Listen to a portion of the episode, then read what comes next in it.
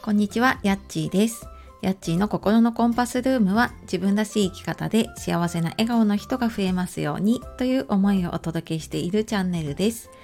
本日もお聴きくださいましてありがとうございます、えー週明け月曜日になりましたがいかがお過ごしでしょうか？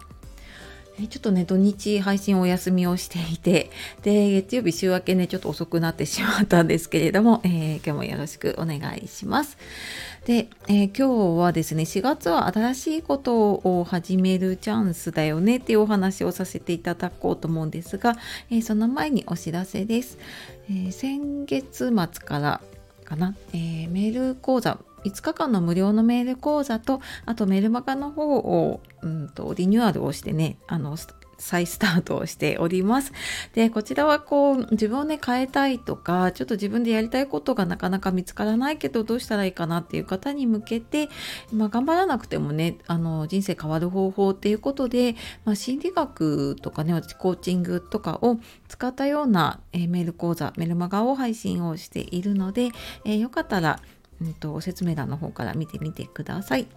で、えー今日はですね4月は新しいことを始めるチャンスっていうお話なんですけれどもこのね新年度を迎えてやっぱり環境変わったりとかねしている方も多かったり多分慌ただしい、ね、日を送っている方も多いんじゃないかなと思うんですね。であのまあそんな時にねただあのなんとなくこう新年度とか新学期とかってつくと何かをね始めるタイミングとかきっかけにもなりやすいなっていうふうに思うんですね。何か始めようとかんなんかやろうかなって思ってもなかなかこうきっかけがないとできないっていうことありませんか？なんかそういう時ってこう例えばあの新年1月とかね4月とかなんかこう始めるのにちょうどいいタイミングにねやってみるとすごくいいのかなっていうふうに思うので何かね始めてみようとかちょっと前からやりたいなと思ってたんだけどどうしようかなって思っているものはねこの4月に、えーちょっとねきっかけになるとあの始めやすかったりねするのかなって思います。で、えーまあ、ちょっとねそんな何かやりたい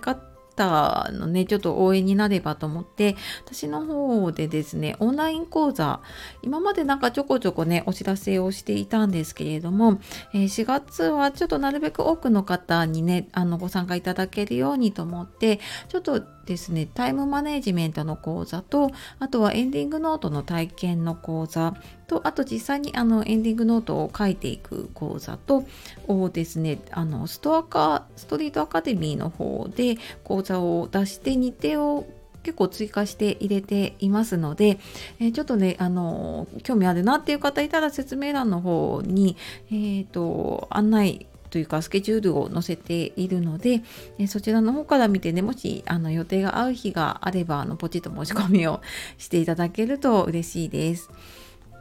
で、えー、とタイムマネジメントもねちょうどこの3月4月ってやっぱり時間の使い方がなんかちょっとペースが崩れたりとかあと生活のねペースが変わったりとかすると結構見直す方もね多いんじゃないかなって思います。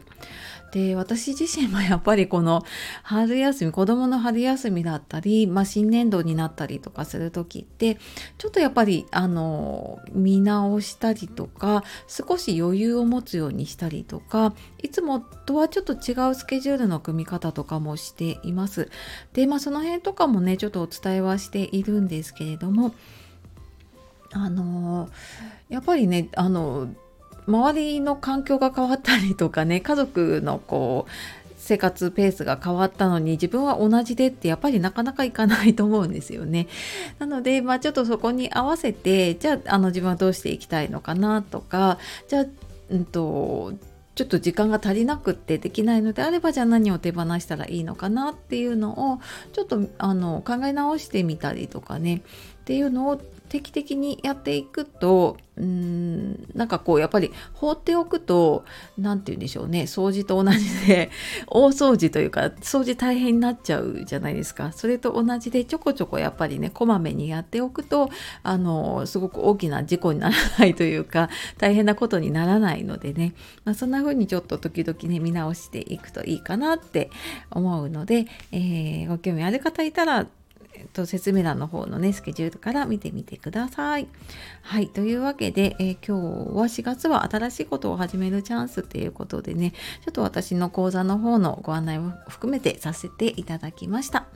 えー、4月ねあの環境変わった方は多分なかなかねペースに慣れるまで大変だと思います。できっとねあの知らないうちにストレスが溜まったりとかね疲れが溜まっているっていうことあると思うので、まあ、普段以上にねちょっとあの休養というか少し休む時間を取ったりとかゆっくりする時間を意識的にね取っていけるといいなとはい私も含めてですね思います。でやっぱり子供もねあの知らないうちにこの新学期新年度で特に進級進学ってねあのプレッシャーとかストレスになるっていうこともあるんですよね。なのでちょっとやっぱりそこはね親も余裕がないと、えー、なかなかねあの子供の変化に気づくことって難しいなって私も日々感じているので、まあ、少しねあの忙しい時こそあの意識してねあのちょっとの時間でも、うん、あの自分を振り返ったりとかねちょっとゆっくりする時間をとっていきましょう。はいというわけで、えー、今日も最後までお聴きくださいましてありがとうございました。では素敵な一日をお過ごしください。さようならまたね